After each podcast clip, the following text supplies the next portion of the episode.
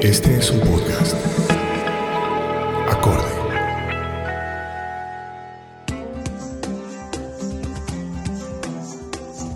Bienvenidos una vez más a Charlas con AISO. Mi nombre es Julio Andrés Rosso Grisales. En esta ocasión vamos a hablar sobre un tema muy oportuno, un tema que nos incumbe a todas las personas.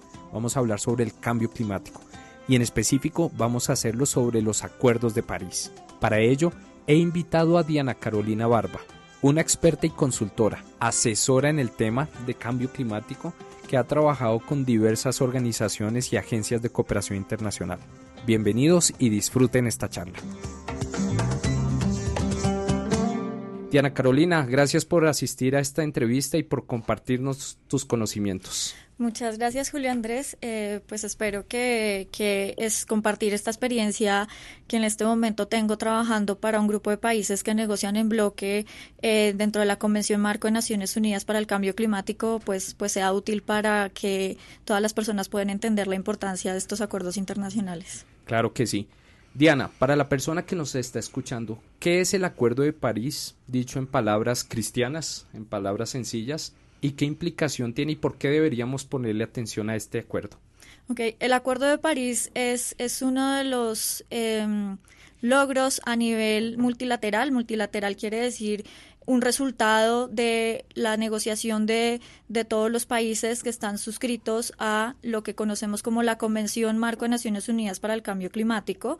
Esta es una convención que en 1992 se creó para combatir el cambio climático debido a la preocupación y al llamado de la ciencia. Entonces, eh, hay dos hitos importantes dentro de esta convención y dos protocolos que reglamentan la, la convención. El primero fue el protocolo de Kioto, eh, en el que los países desarrollados tenían compromisos para reducir sus emisiones y solo los países desarrollados estaban dentro de este protocolo porque ellos históricamente tenían una responsabilidad eh, mientras que los países en desarrollo pues estábamos siendo vulnerables y necesitábamos todavía empezar a crecer y entonces por esto solo tenían estos compromisos eh, de reducción de emisiones, mientras que eh, el Acuerdo de París, que fue un acuerdo que se suscribió en 2015 y que más o menos fueron unos 20 años para poder llegar a este acuerdo, eh, tiene es universal. Es un acuerdo que se firmó gracias a, al esfuerzo de, de, muchos países, inclusive países mediadores como, como Colombia, en el que lo que buscaba era reemplazar el modelo del protocolo de Kioto eh, y que no solo fueran los países desarrollados que tuvieran eh, esa responsabilidad, sino que todos aportáramos en la medida de nuestras posibilidades. Eh, Colombia es un país que a pesar de que tiene muy pocas emisiones, pues en, digamos, en, en comparación con otros grandes países en desarrollo como China, India y Brasil, de todas maneras, es un país que eh, tiene muchos impactos de, del cambio climático. Hemos visto como, por ejemplo, la niña que hubo en el 2010 eh, y todos los impactos a nivel de, de, lluvias y las sequías que hemos tenido en nuestro país. Pero por eso mismo también tenemos que dar ejemplo a los grandes países y a los países que tienen mayores emisiones y tenemos que, que poner un poco también una cuota dentro de este esfuerzo global de reducción de emisiones, porque también el problema que tuvo el protocolo de Kioto es que no incluyó a grandes países en desarrollo como China, India y Brasil. Y ellos son nuevos actores. Y ellos, ¿no? ellos son, son eh, países que en este momento, por ejemplo, China es el mayor emisor en este momento de gases de efecto invernadero. Más o menos, cuántos, ¿cuál es la proporción porcentaje de un país como China, de Estados Unidos y de Colombia? Eh, Colombia eh, tiene una proporción más o menos del 0.7% y entre China y Estados Unidos más o menos son como el 35% de las emisiones o sea, globales. Claro, la diferencia es grande y aún así Colombia es uno de los países más vulnerables ante los efectos del cambio climático. Exactamente, ¿no? pero Colombia, como les digo, no solo es un país que, que, debe exigir por ser vulnerable, sino que también debe dar el ejemplo en, en términos de, de la transformación que debe dar en sus procesos productivos, que debe dar, por ejemplo, en el uso del transporte. Sí, este, en Colombia en este momento el gobierno está liderando muchas medidas, uno para la introducción de automóviles eléctricos, pero también para que las personas eh, puedan llegar a tener eh, mejores opciones de transporte público uh -huh. y se desincentive un poco el, el, el automóvil particular. Eh, para eso deben ocurrir eh, muchas eh, medidas y medidas, ajustes de política pública. Exactamente, y, y pero la idea precisamente es que, es que esa transformación eh, se dé y el Acuerdo de París da el marco para eso precisamente, o sea, a nivel internacional. Eh, el Acuerdo de París, como les digo, es universal, no solo da, eh, y también la diferencia que hay entre el Acuerdo de París y el Protocolo de Kioto, es que al, en el Protocolo de Kioto se le asignaron cuotas de reducción de emisiones a los países en desarrollo, mientras que en el Acuerdo de París esto, esto se conoce como algo que se, que se establece desde arriba hacia abajo, es decir, es como una medida, sí, de, de asignar a los países estas, estas cuotas de reducción de emisiones. Mientras que en el Acuerdo de París, cada país diseñó en la medida de sus posibilidades su medida de reducción de emisiones. Es claro. Entonces, esto se llama las contribuciones nacionalmente determinadas. Colombia presentó esto en el año 2015 de manera previa a, la, a, la, a, la, adopción del Acuerdo de París. Eh, y es una, ellos, eh, pues digamos, Colombia lo que, lo que busca es eh, desviar su crecimiento de emisiones en un 20% con respecto a un escenario normal. Es decir, ¿cómo lo vamos a hacer? Eh, esto, esto lo que, lo que Colombia y no solo Colombia, sino los países latinoamericanos, lo que están haciendo es uno eh, planeando una serie de medidas en cada uno de los sectores, pero también están tratando eh, las políticas públicas cada vez más están tratando de eh, buscar la, mm, el cambio también en los consumos de, del usuario final.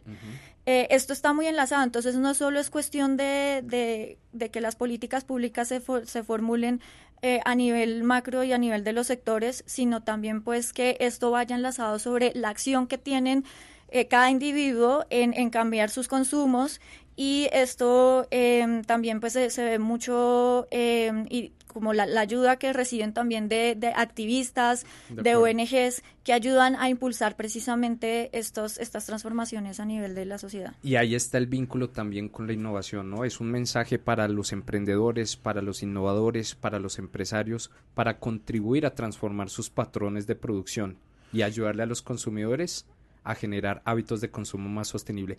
¿Qué oportunidades a nivel macro tú de pronto en este momento nos puedes decir eh, tienen esos emprendedores y empresarios para hacer más efectivo y para darle mucho más vida desde un contexto micro al Acuerdo de París? En este momento, pues, están todas las, las tecnologías de, de información que, que, precisamente vienen tomando mucha fuerza y que se están utilizando para hacer como los, eh, el, los consumos sostenibles, eh, también está el tema de, eh, de, de, cómo está, la, por ejemplo, un tema de la responsabilidad extendida al, al productor, que es precisamente que los, lo, la industria se encargue de gestionar los residuos, pero también que cada uno empiece a gestionar desde sus propios hogares mejor los residuos y hacer una separación efectiva para que, por ejemplo, en los rellenos sanitarios eh, empiece a optimizarse la, la generación de, del gas metano, que es uno de los gases que uh -huh. tiene más efectos en el, en, el, en el calentamiento global o en el cambio climático. Entonces, hay diversas medidas, de, de, medidas de eficiencia energética, pero sobre todo hay que pensar que eh, una de las, de las, de las razones eh, por las que se genera este tipo de acuerdos es porque las políticas públicas tienen, a, tienen que acompañar a lo que hagan los, los individuos, pero los individuos eh, y cada una de las personas debe pensar que eh, tienen que ver en cada una de las acciones diarias cómo puede empezar no solo a, a reducir emisiones y de, ahí también es importante que el gobierno empiece a fortalecer información sobre, por ejemplo, Justo, la sí. huella, cómo medir una huella de carbono para que cada persona entienda desde sus acciones cuáles son las emisiones que está generando y así pueda empezar a implementar eh, acciones para reducir sus, sus, sus, sus, impactos. Su, sus, impactos. Pues me parece un mensaje muy poderoso. Este es un llamado a la proactividad por parte del individuo, por parte de las empresas, para empezar a medir primero que todo sus impactos y a partir de ello tomar decisiones y generar acciones que contribuyan al cambio. Es, y esa pro, proactividad, como yo la interpreto, significa eh, enterarse, informarse, saber qué herramienta existe, saber cómo la política pública existente puede jugar a favor de algo positivo. Pero también demanda una proactividad por parte de aquellos reguladores uh -huh. que están formulando la política pública para hacer una comunicación mucho más sencilla, mucho más clara y mucho más directa con el usuario final. Yo veo ahí un bache grande, ¿no? Ahí se formula la política pública, eh, las personas se quejan que no hay política pública cuando sí lo hay. Yo creo que acá es un reto de información, de comunicación, ¿no? Sí, hay muchas oportunidades, por ejemplo, pues esto tiene alguna relación con, eh, con cambio climático, pero está, por ejemplo, todo lo de eh, el nuevo decreto de pago por servicios ambientales, donde las personas pueden aprovechar em, recursos para o, beneficios para, para el tema de la conservación. Entonces hay que informarse mejor y yo creo que, que también la Em, pues toda la sociedad civil tiene que informarse mejor, no solo de los procesos de cómo ellos deben podrían impactar o cómo nosotros como individuos podríamos impactar o reducir más bien nuestro impacto eh, en términos de, de, por ejemplo, emisiones de gases de efecto invernadero, sino también es muy importante, como tú dices, uno, eh, enterarse cuáles son las políticas públicas y que el gobierno pues facilite esa comunicación a, a, las personas para que puedan enlazar sus, por ejemplo, sus, sus propuestas de emprendimiento a lo que en este momento son las, las oportunidades que ofrece la política pública, pero también es muy importante que entiendan lo que está pasando a nivel internacional. Por ejemplo, el impacto que va a tener esta manifestación que tuvo el gobierno de Estados Unidos de salirse del Acuerdo de París.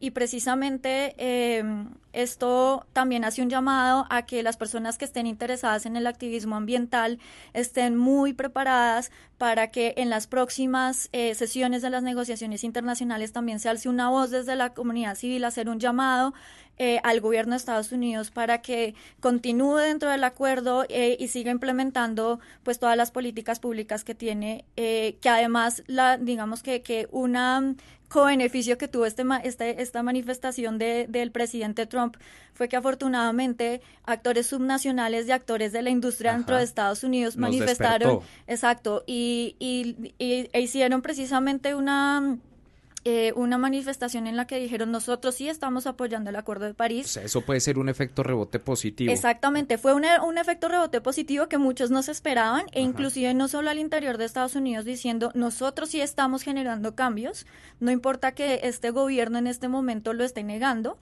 Eh, sino también en, otros países y otro país que, que tiene altas emisiones precisamente por, por, la producción y porque todos los países del mundo consumimos productos de China, eh, es, es China y en este momento, gracias a esa manifestación, pues China también se está reconociendo como un líder eh, de climático que inclusive está haciendo una transformación de cómo, de sus energías renovables y cómo genera energía. Entonces, claro. Diana Carolina, eh, me encantó, me encantó haber hablado contigo porque lograste el objetivo y es aterrizar un tema tan complejo, tan global, en algo que queremos escuchar los individuos, los emprendedores, los empresarios. Eh, te voy a volver a invitar a nuestro, a nuestro programa una vez que haya un avance sobre la implementación de los acuerdos de París aquí en Colombia para que nos des tu apreciación sobre qué hemos logrado y cuáles son los nuevos retos a futuro. Pues muchas gracias Julio y, pues claro, yo estaré dispuesta a, a, venir acá a explicarles desde mi visión cuáles son los impactos que tiene Colombia. Igual de todas maneras, solo para cerrar, eh, en Colombia, como les digo, se tiene un compromiso muy fuerte eh, por, por la reducción de emisiones y por también por trabajar para que los impactos del cambio climático sean cada vez menores y nos impacten como sociedad cada vez menos. Perfecto. Muchas gracias. Ok, a ti. Concluyo esta charla con Diana Carolina y salgo muy inspirado, salgo muy motivado porque estoy consciente y estoy muy seguro de que todas las personas, las empresas, los emprendedores, los innovadores, podemos contribuir a mitigar los efectos del cambio climático. En una siguiente ocasión hablaremos más en detalle sobre cómo las ecoinnovaciones pueden motivar a generar estas transformaciones en los hábitos de consumo y en los hábitos de producción. Recuerden seguirnos en nuestras redes sociales www.academiasostenibilidad.com es nuestra página. Ahí encontrarán nuestras redes sociales Facebook, LinkedIn, YouTube, Instagram. Y también agradecer a nuestro aliado Acorde FD. Nos escuchamos en una próxima oportunidad.